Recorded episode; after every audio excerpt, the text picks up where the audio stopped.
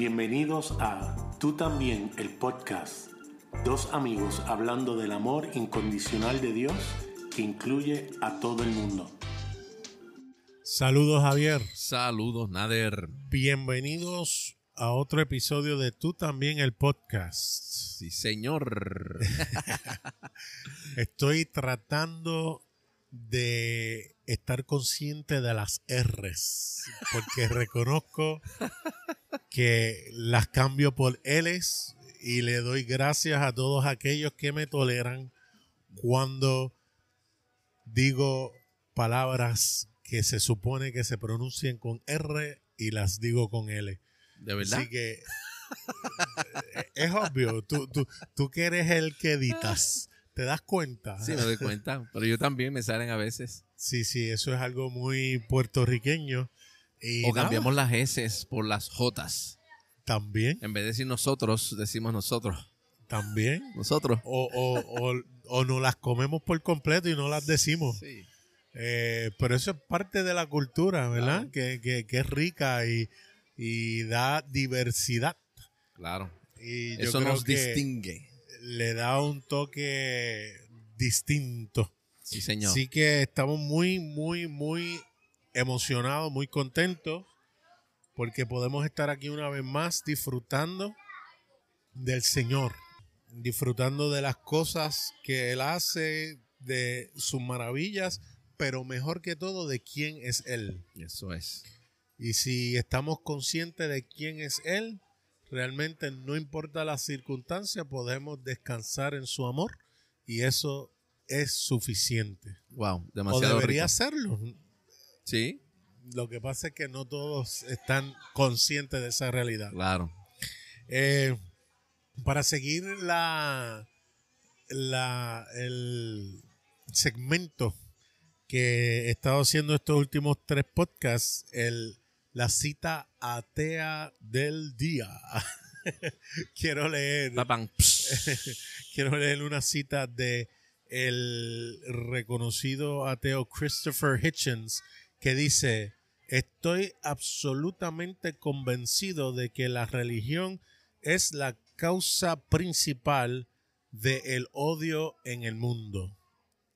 Estoy absolutamente convencido que la religión es la causa principal del odio en el mundo. Y eso es fuerte.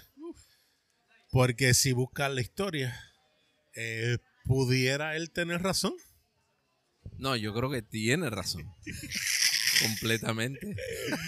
Pero en su justa perspectiva hay sociedades que no creen en Dios, que también han demostrado odio y persecución. Claro. Que eso tampoco, eh, ¿cómo es? Eh, eh, invalida a la otra, ¿no? Lo que pasa es que ciertamente a través de la historia, los pueblos y naciones que han sido religiosos han buscado con la excusa de que es para cambiar y, someterse a Dios o ser fiel a Dios, han buscado eliminar a otras culturas que no piensan igual eh, para purificar el sistema en que se vive y aparentemente eso no funciona. Es que las religiones en sí mismas eh, lo que causan es división, porque está estableciendo diferentes grupos o categorías entre los seres humanos. Entonces, tan pronto tú estableces categorías, que ya mismo vamos a hablar de eso, estás dividiendo a los seres humanos entre ellos mismos. Y entonces, pues ahí en ese momento tú quieres establecer que mi verdad está por encima de la verdad del otro. Tú sabes, y entonces en eso se crean divisiones que provocan que eh, en muchas ocasiones termina, terminan o eh, el desenlace que tienen es la violencia. Porque se quiere establecer el, señorío de una religión por encima de otra. Y lamentablemente eh, todas las religiones han caído en eso en algún momento. La que más nosotros conocemos es el cristianismo, donde ¿ves? por mucho tiempo se ha establecido, esta es la que es. Nosotros somos los únicos que tienen la verdad absoluta y el resto del mundo está mal. Y a través de la historia, cuando nosotros vemos la historia en todo el mundo, nos damos cuenta que eh, por causa de esa convicción, de esa creencia de que esa religión está por encima, se ha matado gente, se ha maltratado gente, se ha herido gente, se, han acabado sociedades completas a nombre de, de Dios. ¿Sabes? La religión realmente eh, no se equivocó aquel cuando lo dijo que la religión es el opio de los pueblos. Y esa es la realidad. Eh, cogen a las personas y los, los ponen en un trance donde piensan, yo estoy por encima de ti. Y si le preguntas si lo hacen por odio, te van a decir jamás. No, no. Lo están haciendo por un celo santo, lo están haciendo eh, eh, por obediencia a eliminar todo aquello que está en contra de Dios. Y es Celo, san- irónico. celo santo, que es una contradicción en sí mismo. Sí, sí, sí. Entonces eh, es irónico que la manera en hacerlo es violentar los derechos de otro ser humano, matándolo, quitándole libertades, eh, haciéndolo indecible. Y hay quienes pudiera también argumentar que sí, ese es el hombre equivocado con buena intención que en, en lo que tiene por dentro es capaz de lo más malo, pero qué ironía cuando tú predicas el amor al prójimo, el perdón, la misericordia, tú ejerces lo contrario cuando vas en búsqueda de limpiar el mundo de aquello que tú, que tú estás en contra o, o- o dices que está mal, ¿no? creyendo que lo estás haciendo, como tú dices, a nombre de Dios y que es lo correcto. Es como viene a mi memoria, eh, así cuando estamos hablando, viene a mi memoria la experiencia de, de Saulo cuando en Hechos 9 dice que él perseguía a los del camino, ¿verdad? Los sacaba de las casas, los mataba a nombre de Dios y él creía que lo estaba haciendo correctamente. Pero todo aquello que sea para lastimar al ser humano, está incorrecto porque el amor nunca va a lastimar, nunca va a controlar, nunca va a manipular, no va a herir a otros. ¿Sabes? Así que el, el Dios que te mande a hacer algún daño a otro, ese no es Dios. Y con eso nuestra cita atea del Yes. día.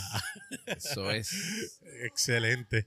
Seguimos, Javier, hablando acerca de las señales en el libro de Juan, donde más allá de lo que hizo, vemos su corazón, vemos lo que hay detrás de las acciones, vemos su carácter. Y es maravillosa esta jornada, eh, cómo podemos ver cuál era su sentir en el momento de hacer las cosas. Y hoy vamos a hablar acerca de el ciego que recibió la vista. El Pero- ciego de nacimiento. El escenario se prepara mucho antes. Y eh, nada, como dice en inglés, let's dive right in. Vamos a zambullirnos Sí. inmediatamente. Así que danos que- el trasfondo y vamos a disfrutar esto porque ya lo hemos hablado y de verdad que estaba ansioso de llegar hoy y poder compartir esto con nuestros amigos eh, Sí. que nos escuchan en tú también el podcast. Yo creo que eso que tú dices, Nader, es extraordinario. El hecho de que cada día que pasa nosotros conocemos más la persona y el carácter de Dios. Es, es tremendo. O sea, quiero, antes de empezar a hablar de- del ciego, sabes, cuando yo escucho, leo la experiencia de un Pablo cuando en Filipenses que es una carta que él escribe en la cárcel en, en los últimos días de su vida aquí en la tierra. Y él dice, ¿saben qué? Todo lo que yo consideraba de valor, todo eso, yo lo considero basura por el conocimiento de Jesucristo. La palabra que usa es popó. Sí. literalmente, literalmente, sí. Entonces, todo eso es basura, es, eh, no sirve cuando yo lo comparo con el conocimiento de Jesucristo. Tú sabes. Y, y eso para mí es extraordinario, es- es súper cool porque Dios nos invita a que nosotros lo conozcamos cada día más. Ese es el corazón de nuestro Dios. Cuando nosotros, si le preguntamos a Dios, Dios, ¿de qué se trata la vida eterna? Si nosotros le preguntamos a cualquier persona, ¿qué es la vida eterna? Nos van a decir, pues vida sin muerte, vida para siempre, vida sin límite, vida donde no vamos a morir. Pero así no es como lo define Dios. Y cuando Jesús está en Juan 17, verso 3, dice, cuando está hablando con el Padre, él dice, y esta es la vida eterna, que te conozcan a ti, Padre, como el Dios, el único Dios verdadero, y a tu Hijo a quien tú has enviado. ese conocimiento es el que nos va a llevar a seguir disfrutando de esta vida maravillosa. Y, y ese conocimiento es el que produce la pasión de seguir hacia adelante. Hay personas que, y esto aplica a cualquier tipo de relación, ¿sabes? Cuando tú estás en una, con una pareja, eh, con tu novia, con tu esposa, con tu esposo, con tu novio, cualquier tipo de relación, cuando tú dejas de conocer, la pasión se muere. Es, eso no falla, tú sabes. Mientras está en la búsqueda de conocer más, la pasión está activa. Tú sabes, y, tú vas a buscar la manera de seguir hacia adelante. Pero tan pronto tú dices, no, ya yo sé lo que va a decir, ya yo sé lo que, va, lo que piensa, yo sé cómo va a reaccionar, ya yo sé todo de esta persona. Pues eso te lleva a la rutina. Y así mismo pasa con Dios. ¿Sabes? Con nuestro Dios, cuando decimos, no, ya yo sé lo que dice la Biblia, ya yo sé lo que Dios piensa, ya yo sé cómo es Él, la pasión se muere. Y terminamos haciendo lo mismo, como dice en inglés, we go through the motions, pero no por la pasión, sino sencillamente porque lo hemos hecho todo el tiempo. Sabes, yo soy privilegiado porque mi esposa es como un Rubik Cube que yo no he podido descifrar en 20 años y sigue apareciendo más colores para yo poder organizar. Y eso es maravilloso porque es lo que tú dices, esa expectativa de que cada día es, un, eh, es una experiencia distinta, conocerla mejor, hacer las cosas que desde un principio uno hacía en el matrimonio y, y mantener esa llama encendida es lo que mantiene ese fuego ardiendo. Yes. Tú sabes, y así mismo nos pasa con nuestro Dios. Tú sabes, Dios nos invita a seguir conociéndolo. Cuando llegamos a un punto donde no queremos conocer más de Él, la pasión se muere. Tú sabes. Y es como nos, nos habían dicho en las iglesias anteriormente, de que no, que al principio tú estás bien entusiasmado cuando aceptaste al Señor, porque el primer amor, tú sabes, y, pero eso va a Yo pasar. era culpable de eso. Sí. sí, sí, siempre lo decíamos, tú sabes. Después, deja que se te pase. Sí, sí. Yo fui, y, lo triste es que se lo decía a los recién convertidos, porque yo era el que daba esa clase. y un gran amigo mío me decía, pero es que es imposible, y hoy lo puedo entender. Así que sí, si me estás escuchando, tienes toda la razón. confiesa, confiesa tu pecado. Sí, es una realidad, tú sabes. Siempre que la, la, gente empieza con mucha pasión y le matamos la pasión. Nosotros decimos aquí en Puerto Rico, le matas el pollo en la mano. Tú sabes, la realidad es que le matamos la, la pasión diciendo, no, deja que las aguas bajen a su nivel y tú verás que vas a caer, a caer en la misma rutina que nosotros. O sea, como si eso fuera algo bueno, como si fuera algo positivo. Entonces nos inventamos la idea de que, pues no, el, el amor es un compromiso que hay que seguir aunque no sientas nada. Tú sabes, pero la realidad es que la pasión es lo que nos mueve. Eso es lo que mueve a Dios con nosotros. Él está apasionado de nosotros. Y fíjate lo siguiente, Él sabe todo de nosotros, pero decide seguir conociéndonos todo el tiempo. Es una cosa extraordinaria, maravillosa de Dios. Y nos invita a nosotros a seguir conociéndolo. Y entonces vamos a llegar a, Juan 9, donde estamos con, con el ciego, el ciego de nacimiento. Esta es una experiencia extraordinaria porque Juan, la experiencia del ciego de nacimiento empieza en Juan 8. En Juan 8 Jesús está saliendo de Jerusalén, se va al Monte de los Olivos. Y entonces, cuando está allá, llegan los religiosos, los fariseos. Llegan y le traen a la mujer que estaba, que la atraparon en el acto de adulterio. Y se la traen a Jesús, porque ellos establecían que eso es lo que decía la ley. La ley dice que, que tenemos que apedrearla. Claro, eso no es lo que decía la ley. La ley decía que tenían que apedrearlos a los dos. Pero le trajeron solamente a la mujer una sociedad machista al fin, pues obviamente le traen solamente a la mujer a donde Jesús. Y dice que la trajeron para ponerlo a prueba. Vamos a probar a ver de qué está hecho este hombre, a ver qué dice. Y entonces dice que eh, Jesús en ese momento se arrodilla, eh, va al suelo y escribe algo en tierra que por años los teólogos especulan oh que escribió. Han estado adivinando y adivinando. No, porque escribió esto, escribió aquello, escribió lo otro. Yo creo que si hubiera sido importante lo que escribió, Juan Lo hubiera- hubiese detallado, claro. Claro, ¿sabes? Es irrelevante lo que escribió en tierra. Para nosotros eso no tiene ninguna relevancia hoy. Nunca la ha tenido. Lo que queremos conocer es el corazón del Señor. Entonces, cuando Él se levanta, dice los que estén libres de pecado, que arrojen la primera piedra. En ese momento, dice la escritura que uno por uno se fue yendo. Se Desde el más grande hasta el más pequeño. todos. Cuando solamente quedó la mujer y Jesús, Jesús le pregunta a ella, ¿dónde están los que te acusaban? Entonces, eh, esta palabra, y vamos a hablar de varias palabras hoy, Nader. La palabra acusar en ese, en Juan es la palabra categoros, ¿verdad? En griego, que quiere decir acusar. Pero de la palabra categoros es que sale la palabra categoría, ¿verdad? Establecer una división entre diferentes elementos, en este caso entre los seres humanos. ¿Sabes? ¿Dónde están los que estaban haciendo una diferencia? Los que estaban dividiéndote, dividiendo la sociedad o dividiendo entre hombres y mujeres, entre pecadores y no pecadores. ¿Dónde están aquellos que estaban provocando el que mi amor inclusivo se manifestara o que estaban evitando eso? Y ella le dijo, no están, se fueron todos. Y Jesús le contesta, yo tampoco te acuso. Yo tampoco lo voy a hacer. Qué brutal, ¿verdad? En ese momento esa mujer fue restaurada por el Señor, porque ese es el corazón de Dios. Entonces, cuando seguimos leyendo la historia, Jesús dice, yo soy la luz del mundo.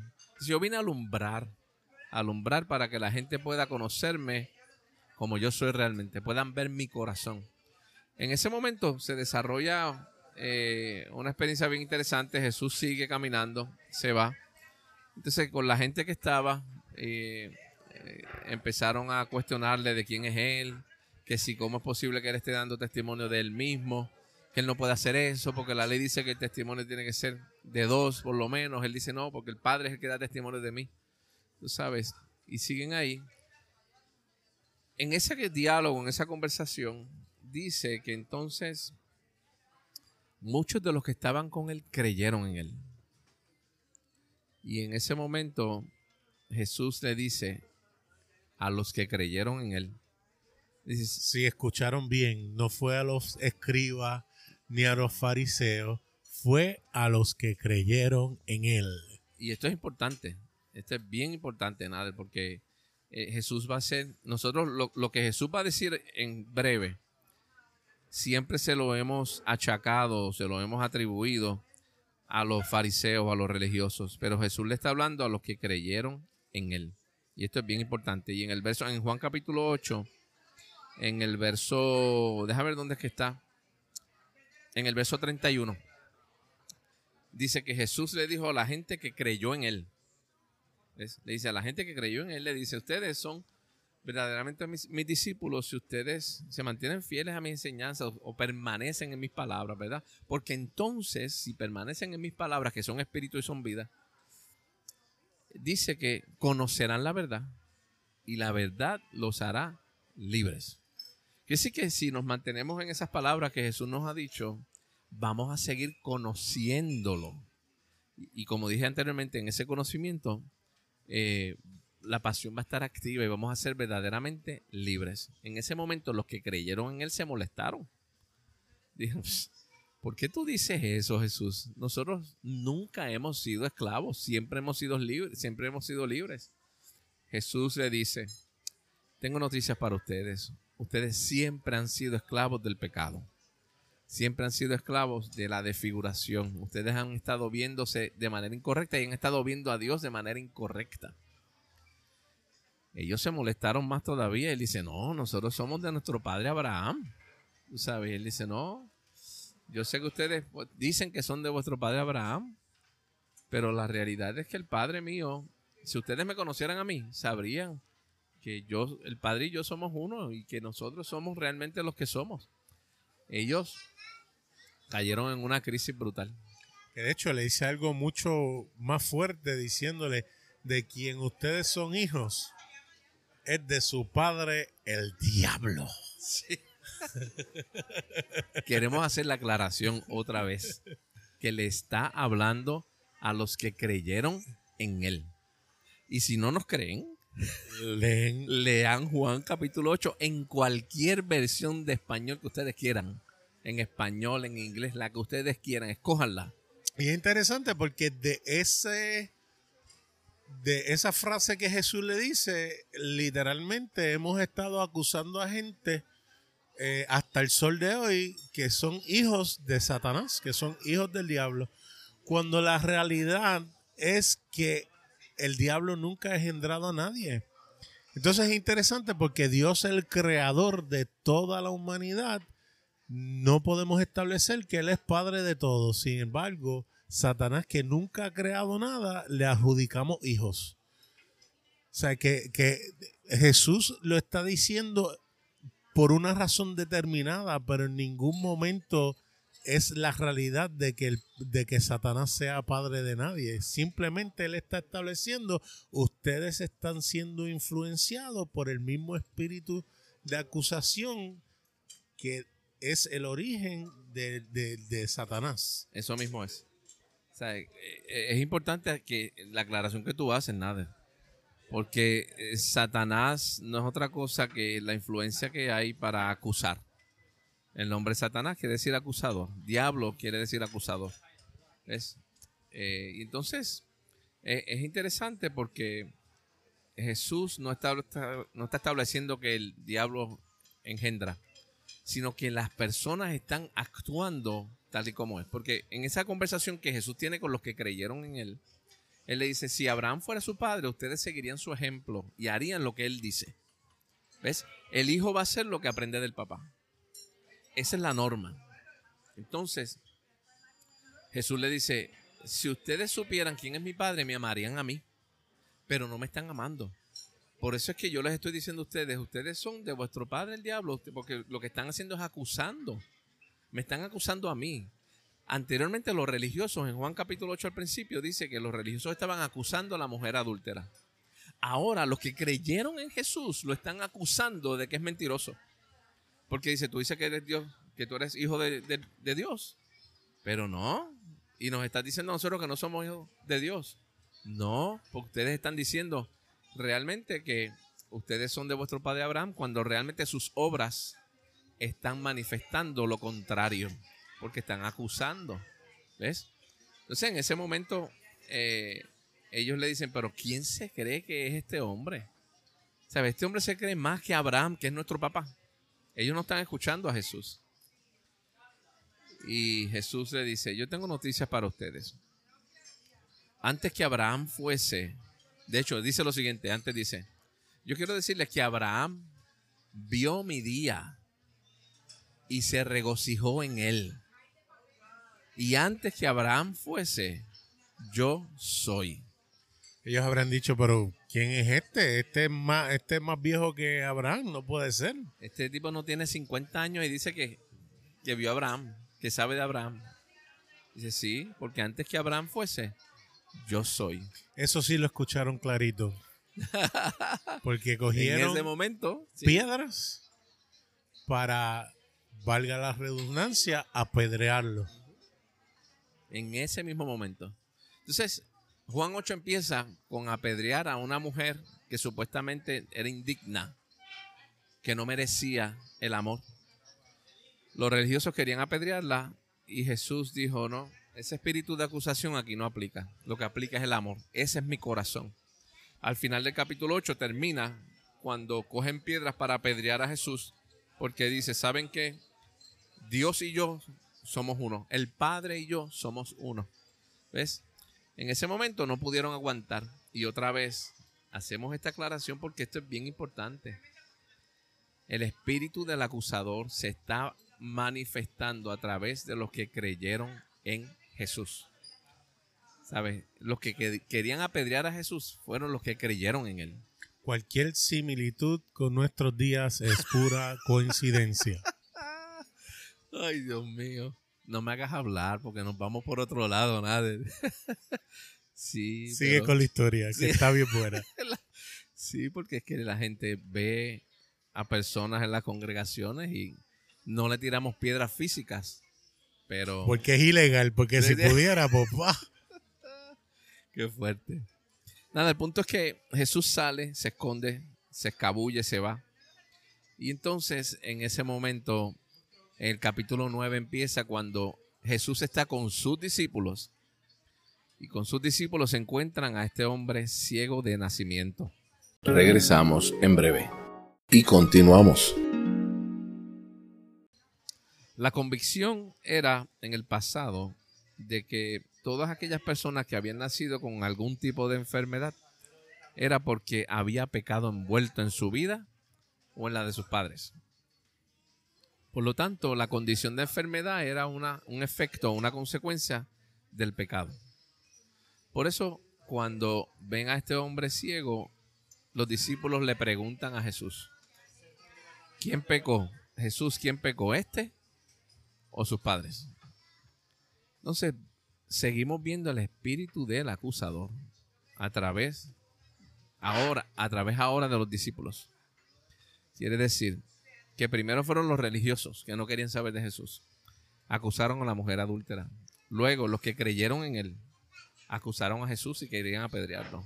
Y ahora los discípulos quieren apedrear, no físicamente, a este hombre que está ciego. ¿Ves? Y Jesús otra vez interviene para que ese espíritu de acusación no se manifieste. Porque en ese momento lo que los discípulos estaban estableciendo era, ¿a quién acusamos? ¿A los papás o al hijo? Y Jesús le dijo, ni sus papás ni el hijo, a ninguno de los dos. Y es importante porque tenemos que ir a Deuteronomio para establecer el porqué, la mentalidad de los discípulos en ese momento. En Deuteronomio se habla, aparentemente, según el escritor, que Dios dice que el pecado de los padres iba a percolar hasta la tercera y cuarta generación. Y todo el mundo lo ha dado por hecho. Y hoy en día tenemos personas que dicen que hay que cerrar puertas porque las maldiciones generacionales y si tú pecaste y fuiste un adúltero, pues tienes que romper esas cadenas. Eh, porque Cristo no fue suficiente para romperlas en la cruz, ¿sabes? Hay que hacer otras cosas para romperlas, porque si no, tus hijos y tus nietos van a sufrir de eso.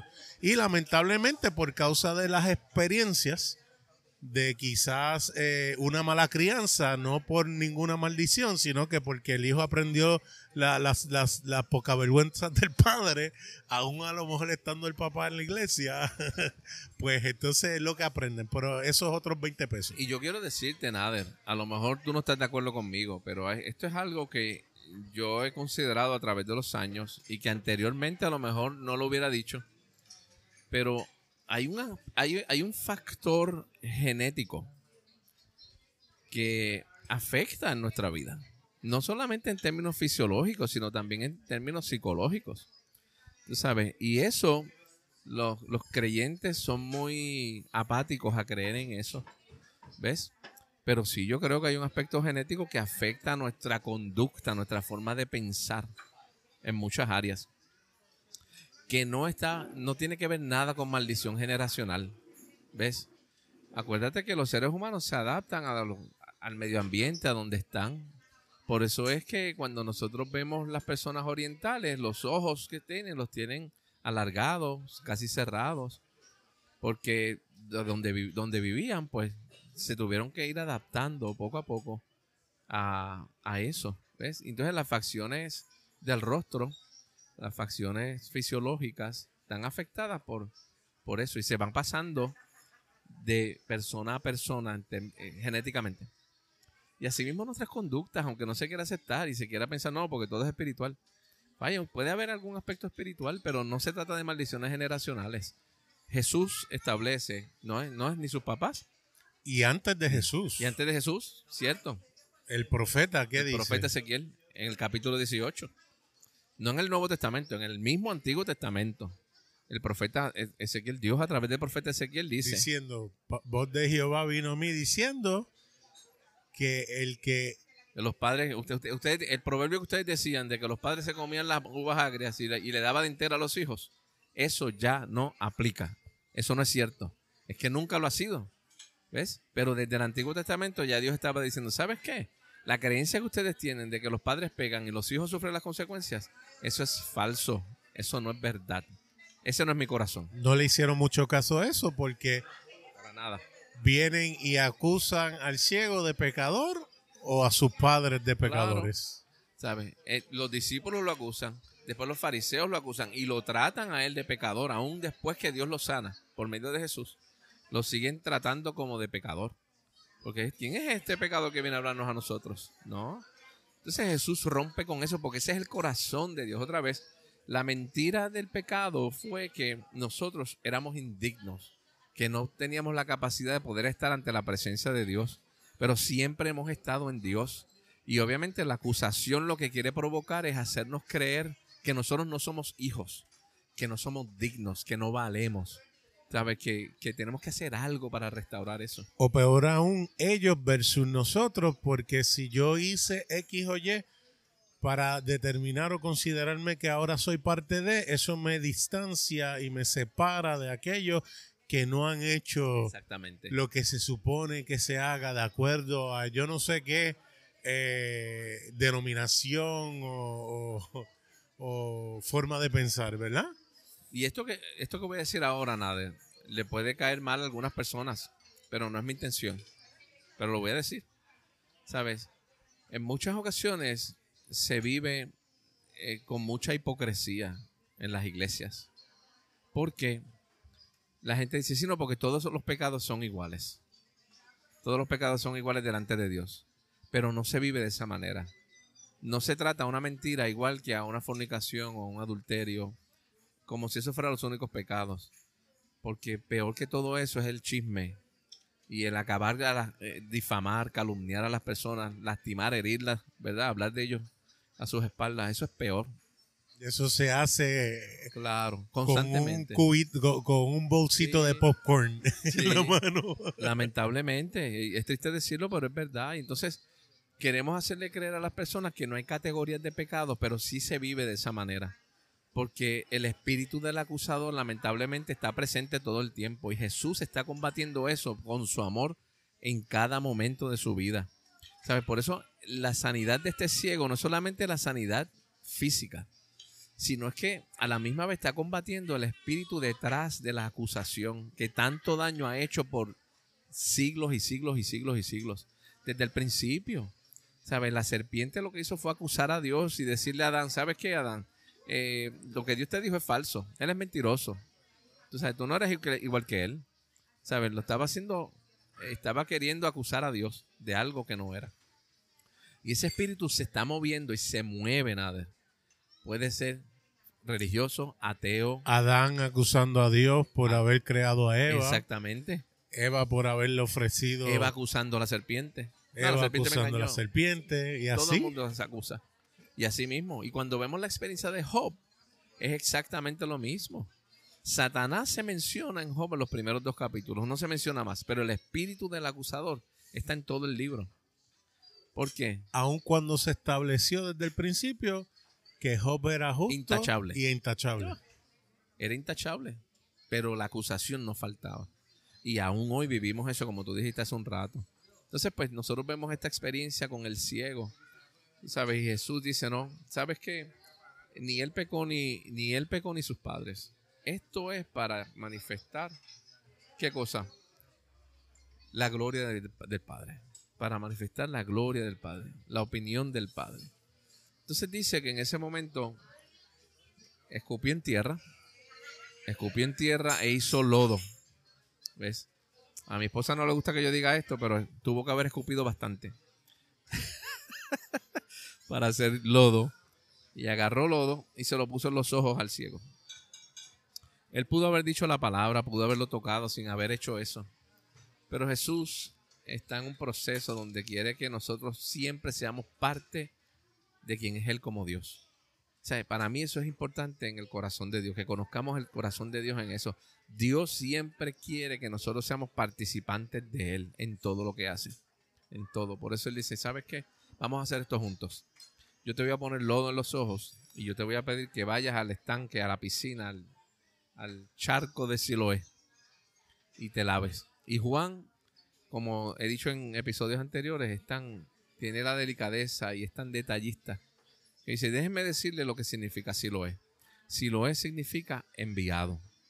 Así que Jesús envía al ciego, al enviado, para que se lave los ojos. Y cuando nosotros vamos a Juan 6, cuando nosotros vamos a Juan 17, nosotros vemos que el enviado es Jesús mismo. Es decir, que ese estanque de Siloé representaba a Jesús mismo. Él dice, yo te voy a enviar para que vayas a mí mismo, para que tú recobres la vista. Algo importante, quiero hacer un paréntesis aquí, Nader. El ciego de nacimiento representa a toda la humanidad. Representa nuestra humanidad, donde nosotros nacimos ciegos, porque el pecado nos había enseguecido. ¿Ves? Entonces, Dios, con su delicadeza, con su amor, con su cariño, con su afecto, dice, quiero decirte algo, Javier, quiero decirte algo, Nader. Ni tú ni tus padres pecaron. Nada de eso. Esto es para que tú veas cuál es mi opinión con relación a ti. Que tú veas cuál es la gloria mía. Entonces, tú no eres pecador, pero te hicieron creer que lo eras. Entonces, cuando uno recibe la vista en ese momento que se lava y la luz que porque más adelante Jesús dice, vuelve y repite como cuando la mujer adúltera dice, yo soy la luz del mundo. Es cuando esa luz nos alumbra y vemos entonces claramente, nos damos cuenta, wow, Dios siempre ha estado en mí y yo siempre he estado en Él. Puedo ver los emails diciendo, pero la escritura dice, por cuanto todos pecaron y están destituidos de la gloria de Dios, ¿qué vas a hacer con eso? Eso es sencillo. Pablo está escribiendo en Romanos ese verso, porque así es como nosotros pensábamos de nosotros mismos. Nosotros nos veíamos pecador, igual que el ciego se pensaba que era pecador. Y los fariseos pensaban que era pecador. Y los amigos y los vecinos del ciego pensaban que era pecador. Eso era lo que nosotros creíamos. Y Dios nos está eh, convenciendo. Nos está diciendo, ¿sabes qué? Tú creías que eras pecador. Pero tengo noticias. Nunca lo has sido. Eso no es lo que tú eres. Esa no es tu verdadera identidad. ¿Ves? Así que vine a abrirte los ojos para que te des cuenta. Y te voy a demostrar, Nader, en esta misma porción, cómo es que Dios lo hace. Porque cuando Él se lava, dice que se lavó los ojos y regresó viendo. Cuando regresa viendo, la historia dice en Juan capítulo 9, dice que todos los que estaban alrededor, los vecinos, los amigos, los que estaban allí con Jesús, cuando lo ven que regresaba viendo, decían, adiós, este no es el que era, el que estaba ciego. Algunos decían, sí, se parece. No es, pero se parece. ¿Saben? Ni ellos mismos reconocían al ciego. Entonces le preguntan, ¿tú no eras el que estaba ciego? Entonces, mira qué cosa más tremenda. En el Evangelio de Juan hay en siete ocasiones que Jesús dice, yo soy, que de eso hablamos la semana pasada. Yo soy, yo soy la expresión donde Jesús se equipara con el Padre con Dios, con Jehová, con Yahvé. Entonces dice, cada vez que Jesús dice yo soy solamente, sin nada después. Claro, cuando dice yo soy la puerta, yo soy el camino, yo soy el buen pastor, yo soy el pan de vida, sí se está equiparando al Padre, pero eh, se está equiparando al Padre como... una eh, descripción aparte. Claro, eh, es para suplir una necesidad particular. Pero cuando Él dice yo soy solamente y no hay nada después del yo soy, está diciendo, este es este es quien yo soy de verdad. Este, este es mi persona. ¿Ok? Cuando se presenta como el Padre, como Dios mismo. Juan menciona, yo soy de Jesús siete veces. En siete ocasiones menciona, yo soy sin nada después. ¿Ok? ¿Qué ocurre? En el Evangelio de Juan hay una octava ocasión donde se menciona, yo soy sin nada después. El número ocho representa la resurrección. El número 8 representa una nueva creación. El número 8 representa algo que nunca había sido creado. ¿Ok? En el Nuevo Testamento hay dos palabras para algo nuevo. ¿Ok? Eh, y una de ellas significa, esto es nuevo, pero no en términos de tiempo, sino en términos de calidad. Esto no había existido nunca. Entonces, eso es lo que el número 8 quiere decir. ¿Por qué es importante para mí el número 8 lo que te estoy diciendo, Nader? Y para los que nos están escuchando. Porque cuando ocurre esto, Juan en siete ocasiones pone a Jesús diciendo yo soy y más nada después. Pero hay una octava ocasión en que Juan dice yo soy con nada después. Y es en esta experiencia en Juan 9. Cuando el ciego regresa y le dicen, tú no eras el ciego que estaba aquí mendigando y pidiendo. Y él dijo, ego en mí, yo soy. Porque en ese momento este hombre estaba estableciendo la nueva creación que Dios había hecho en él. Estaba estableciendo la identidad nueva que Dios había restaurado, que había redimido en el enviado. Estaba estableciendo lo que Dios había hecho en el ser humano. ¿Ves? No lo hizo en ese momento. En ese momento se le abrieron los ojos para saber, yo soy. Yo soy igual que el Padre. Yo soy igual que Dios. Dios y yo somos uno.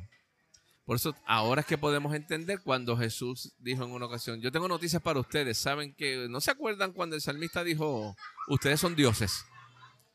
Sí, porque en los salmos decía, ustedes son Elohim ustedes son Dios. ¿Ves? Y aquí este hombre está estableciendo la identidad restaurada por Jesús. Jesús restauró la identidad de este hombre, la redimió. No solamente lo sanó físicamente, sino que estableció su identidad verdadera. Aleluya. Que queremos hacer la aclaración porque rápido dicen, ah, ustedes están haciendo dioses en, lo que son eh, la, eh, las cualidades eh, divinas o eh, ¿cómo se llama? Los atributos. Los atributos divinos de Dios, no, en nada, sino en la unión de lo humano con lo divino por cuanto lo que fue hecho por Jesús en la cruz. Hemos sido unidos a la persona del Dios Trino donde no hay separación. Yo creo que si hay alguien que piensa que nosotros estamos diciendo que somos dioses con los atributos divinos, los invitamos a que escuchen los, los primeros 32 capítulos o episodios nuestros del podcast, que son todos los que hemos grabado. Van a estar buenos, les va a gustar. Van a poder entender lo que estamos diciendo. Pero nada, para mí esto me apasiona, es una cosa extraordinaria ver cómo Dios se presenta, dice, sabes que no solamente yo soy, tú también eres. ¿Sabes? Y Dios en ese momento, por medio de Jesús, restaura a este hombre. Lo levanta. Y entonces Dice entonces que lo, mandaron donde los fariseos. Los fariseos escucharon y lo mandaron a llamar. Ven acá, que ¿quién te sanó? Y él dice, yo no sé, yo no sé quién me sanó. Yo sé que yo no veía y ahora veo. Tú sabes. Y él dice, no, porque te sanó es un pecador. Y obviamente este hombre le contesta a los fariseos de una manera en que nosotros, muchos evangélicos muchos cristianos muchas personas que creen en Dios han pensado de manera incorrecta. Este hombre le dice a los fariseos, ¿saben qué? Este hombre no puede ser pecador porque si fuera, Dios no lo escuchaba porque Dios no oye a los pecadores. Esa era la convicción equivocada que tenía ese hombre. Y hemos escuchado ese verso donde lo usan para decir, ve, no, Dios no oye a los pecadores. En serio. O sea, Dios se tapa los oídos de aquellos que piensan que son pecadores. No, porque entonces, mira qué sencillo es esto las personas creen, o el evangelio que nosotros hemos escuchado por mucho tiempo es, ok, tú eres pecador, Dios es santo, pero si tú te arrepientes y aceptas a Jesús, entonces Dios te va a perdonar. Pero entonces, ¿cómo es posible que Dios te vaya a perdonar o te vaya a recibir si Él no oye a los pecadores? Si fuera cierto esa aseveración. Sí, o si no, él no escucha ninguna otra oración excepto la que sea para clamar a él en perdón y en arrepentimiento. Mientras tanto, él te tiene mute y no te escucha. O sea que hay una condición para escuchar, si fuera eso cierto, pero la realidad es que Dios no tiene una condición para eso, no pone ninguna condición. Así que en ese momento entrevistan al hombre, los fariseos, el fariseo le dice que le dice que no sabe quién es ellos lo sacan y traen a sus papás. Y cuando traen a sus papás, le preguntan, ¿este hijo de ustedes era ciego de nacimiento? Y ellos dicen, sí, él era ciego de nacimiento. Le preguntan, ¿y quién lo sanó? Y ellos, dice Juan, que le tenían miedo a los fariseos porque sencillamente si decían la verdad, pues entonces los podían expulsar de la sinagoga. Y ellos no querían, no querían que los votaran. Así que ellos eh, amaban tanto a su hijo que dieron, mira, ¿sabes que él es adulto? Pregúntenle a él. Nosotros no nos vamos a meter en eso. Le echaron los 20 al pobre hombre. Así que le dieron la espalda a su propio hijo. Y entonces dice, pregúntenle a él. Así que traen otra vez al hijo. Y le preguntan. Y dice, no, no sé. Y entonces él les empieza a hablar a los fariseos. ¿Sabes qué? No, este hombre tiene que ser bueno. Él es de Dios. Así que en ese momento, mira lo que ocurre. Dice que lo votaron de la sinagoga. Y aquí este es otro momento donde vemos el corazón del Padre trabajando con este hombre. Pero antes de eso, me encanta, porque dice, venga, ¿por qué ustedes están tan interesados? ¿Ustedes quieren ser discípulos de él también? Sí. ¿Sabe? Y eso los agitó. Eso le voló la mente. Discípulos nosotros de ese hombre, jamás. Jamás. Discípulo de él eres tú, pero nosotros no. Y, lo que votaron. Sí, lo votaron. Entonces, en ese mismo momento, dice la escritura, que Jesús, sabiendo que lo expulsaron de la sinagoga, lo fue a buscar. Jesús no tenía que hacer eso. Ya lo había sanado. Ya le había dado la vista. Pero tan pronto sabe que expulsaron a este hombre de la sinagoga, fue y lo buscó. Y lo encuentra y le pregunta, ¿tú crees en el Hijo del Hombre? Y el, el que había sido ciego le contesta, ¿quién es? Y Jesús le dice, el que está hablando contigo. Y dice que en ese mismo momento el hombre lo adoró. Qué brutal, ¿verdad? Wow. Tuvo intimidad con Jesús en ese momento, porque en ese momento supo quién fue el que le dio la vista. Hasta ese momento no sabía quién era. Y otra vez vemos el corazón de Dios donde dice, yo quiero que tú me conozcas. Porque cuando tú me conoces, la pasión en ti va a arder, la pasión de seguir conociéndome va a seguir, va a continuar. No solamente basta con el milagro, el milagro es bueno. Y hay mucha gente que vive de los milagros y gloria a Dios porque los milagros son buenos. Pero y hay quienes que ven los milagros y no creen como los escribas y los fariseos que vieron el milagro en el hombre ciego y no querían ser su discípulo. El mejor, el mejor ejemplo son los mismos israelitas donde vieron milagros diariamente. Diariamente en el desierto vieron milagros, pero no conocían a Dios. No conocían al Padre, ni al corazón del Padre. Y Dios lo que quiere es que le conozcamos como papá, que le conozcamos íntimamente. Y Jesús va y se presenta para que este hombre lo conociera como Dios, como el Padre que es el Padre amoroso, que cuida, que está velando por él. ¿Sabe? Y esta señal que Juan presenta en Juan capítulo 9 es extraordinaria porque es que el corazón de Dios siempre está hacia el ser humano. El corazón de Dios es tan dulce, tan delicado, cuida de cada detalle nuestro. Sabes que me da mucha tristeza cuando la gente habla y se refiere a Dios de muchas maneras. Tú sabes, este, como que quiere hacernos daño, quiere hacerle daño a los seres humanos. Jamás, muy lejos de la realidad. Tú sabes, Dios es, el corazón de Dios siempre está para darnos cariño, afecto, ternura. Y la invitación es que le conozcamos cada día más. Nos puedes escuchar a través de Apple Podcast, Google Podcast, Anchor.fm o donde quiera que escuches tus podcasts. También nos pueden escribir a tú también el podcast arroba gmail.com o me consiguen en Facebook Nader Manastra Díaz. O a mí a través de Facebook, Javier en él. Hasta, la próxima.